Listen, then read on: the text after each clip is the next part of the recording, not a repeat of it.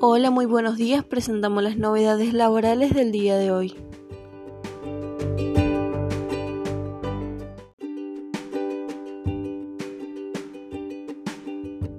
AFIP extiende los plazos para presentación de declaraciones juradas y los pagos de los impuestos.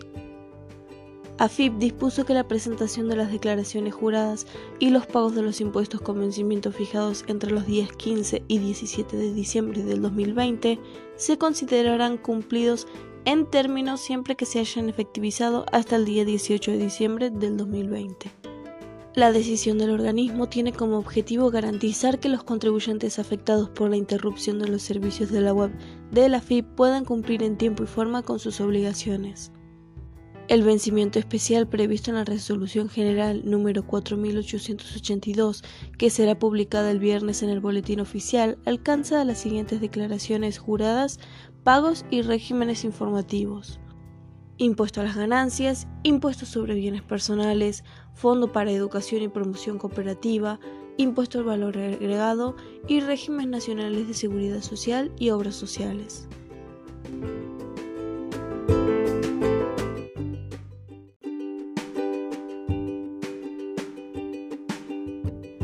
Créditos para comprar motos en 48 cuotas.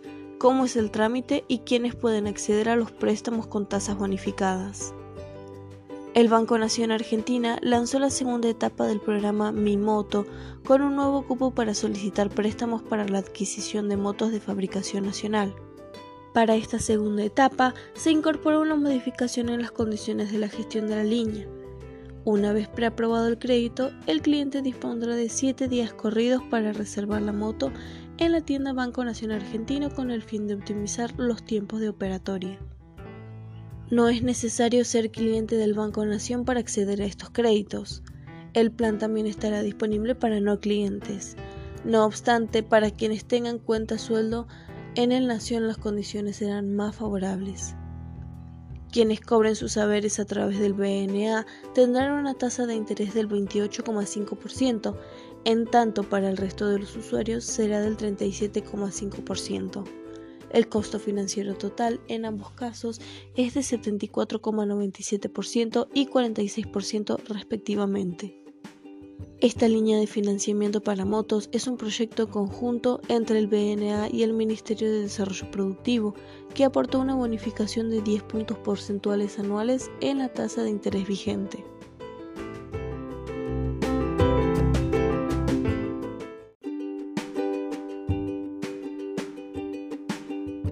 Comienza el pago del bono navideño de PAMI. Cientos de miles de jubilados se preparan para cobrar el bono navideño que anunció PAMI recientemente. Lamentablemente este esfuerzo no será para todos, sino que solo cobrará una porción de los afiliados. El pago del bono es de 1.500 pesos y comenzó este jueves.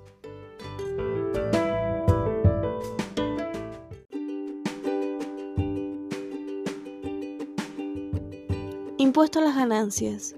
Si el mínimo no imponible se hubiese ajustado por inflación, el trabajador soltero pagaría solo si gana más de 86 mil pesos. El índice que se aplica para actualizar el mínimo no imponible del impuesto a las ganancias desde el 2017 hubiese sido el de la inflación y no el del índice de remuneración imponible promedio de los trabajadores estables, como lo establece la Ley 27.346. Los trabajadores en relación de dependencia, solteros y sin hijos comenzarían a pagar el tributo en el caso de que cobren más de 85.938 pesos y un 15% más arriba de los 74.810 netos fijados para el 2021 con el actual índice.